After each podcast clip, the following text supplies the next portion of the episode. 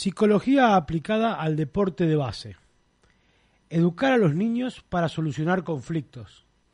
Un conflicto puede entenderse como una situación o circunstancia que implica un problema o una dificultad. Lo habitual es que un conflicto produzca sentimientos negativos como incomodidad, mal humor, impotencia, ansiedad, etc.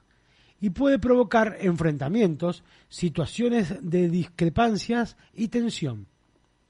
El conflicto, por lo tanto, suele ser valorado como algo negativo que tiende a evitarse, pero un conflicto puede entenderse como una oportunidad de aprendizaje. Es una oportunidad para aprender habilidades sociales y competencias de negación, de empatía, respeto, negación, escucha y toma de decisiones, entre otras cosas. Por ello, es fundamental aprovechar los conflictos que se presentan a los más pequeños y utilizarlos para enseñarles a enfrentarse las situaciones de la vida, ya que nos guste o no, a lo largo de la vida se les presentarán diferentes conflictos. Si tienen las habilidades necesarias para resolverlos de forma constructiva, a través del diálogo y la negación alcanzarán importantes metas, tanto en el aspecto deportivo como en el aspecto social. ¿Cómo podemos enseñar a los niños y las niñas a resolver los conflictos? Haz de ejemplo.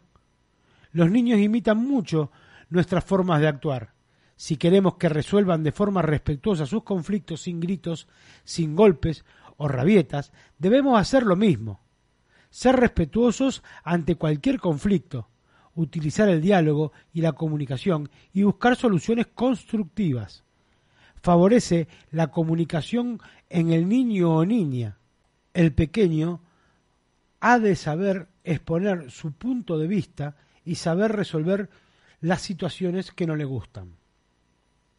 Simula situaciones en casa. Puedes utilizar conflictos reales que tenga el niño o inventarlos. Cualquier conflicto con sus compañeros en la práctica de su deporte también vale. Utilizar los conflictos que surjan en el hogar. Cuando alguno surge, podemos emplearlos para enseñarle al niño o niña cómo actuar, en lugar de simplemente reñirles, explicarles lo que se debe hacer en la próxima vez. Dar diferentes opciones, ofrece diferentes opciones, dos o tres, y deja que el niño decida. Ojo, no se trata de castigar al niño. Es importante que no lo vea como un castigo. Dialogamos con ellos y les damos opciones. Es importante que aprendan de sus actos. Tienen una consecuencia. Ante un conflicto entre las diferentes opciones que podrán escoger, habrá algunas consecuencias. Identifica el conflicto habla de ellos objetivamente. ¿Qué ha ocurrido? ¿Qué personas están implicados? Expresa cómo te sientes. Habla con el niño. Pídele que te cuente cómo se siente por la situación. De esta forma, ayudas a desarrollar su empatía. Utiliza los mensajes yo, no los mensajes tú. Es decir, evita decir tú has hecho esto mal Cámbialo por el yo me he sentido mal. Expresa las necesidades de ambas partes. Es importante que ambas partes se escuchen. Crea con ellos una lluvia de ideas. Puedes preguntarles qué podemos hacer y qué proponer entre todas las diferentes opciones. Piensa y razona con ellos.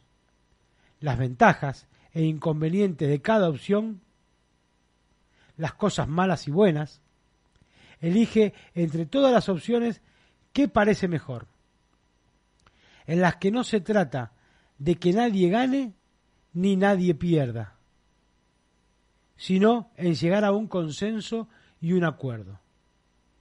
Lleva a cabo las soluciones escogidas. Una vez hecho, valora lo ocurrido y se alcanzarán grandes metas. Bienvenidos a Aldaya Esportiva.